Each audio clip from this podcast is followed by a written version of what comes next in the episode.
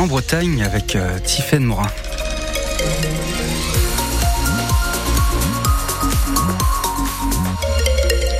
La circulation est bloquée à côté de Guingamp au repoint de Carnilien. Des agriculteurs venus de Calac mettent la pression avant le salon de l'agriculture dans quatre jours à Paris et avant une journée de mobilisation. Demain, dans tout le département des Côtes d'Armor, à l'appel de la FDSEA, des tracteurs vont converger vers la préfecture à Saint-Brieuc. Les représentants de la FNSEA et des jeunes agriculteurs sont reçus cet après-midi par le chef de l'État. Le Premier ministre Gabriel Attal tiendra une conférence de presse demain matin à 9h. Les deux syndicats majoritaires attendent des décisions claires de la part du gouvernement. Et tiens, si vous êtes agriculteur dans le Finistère et que vous avez subi des dégâts lors du passage de la tempête Kiran, la période de dépôt des demandes d'aide à la trésorerie est prolongée. Vous avez désormais jusqu'au 29 février, jeudi prochain, pour faire votre demande.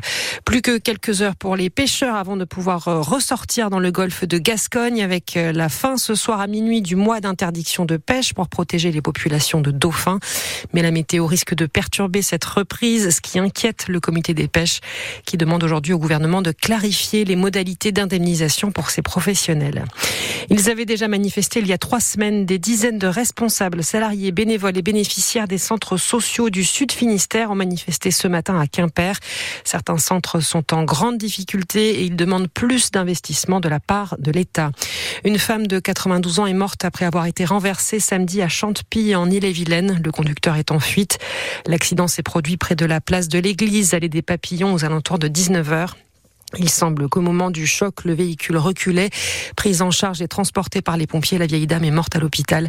Le conducteur du véhicule, qui n'était plus sur les lieux à l'arrivée de la police, est activement recherché. L'enquête est confiée à la police de Rennes.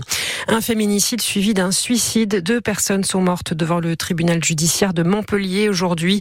Un homme de 72 ans a tiré sur son ex-femme de 66 ans avant de retourner l'arme contre lui.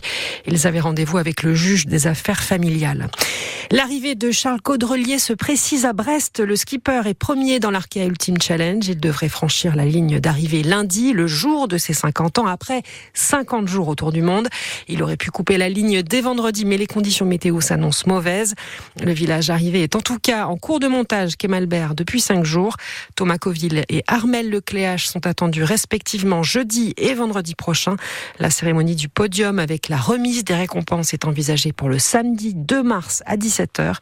Anthony Marchand et Éric Perron sont attendus mi-mars. Vous avez tous les détails sur francebleu.fr. Et puis on parlait du mauvais temps qui va perturber le retour en mer des pêcheurs et l'arrivée de Charles Caudrelier à Brest. Eh bien, les liaisons maritimes entre les îles bretonnes et le continent seront elles aussi perturbées jeudi. Elles sont d'ores et déjà annulées pour cette journée entre Belle-Île et le continent. Et c'est aussi le cas pour Watt et Wedic.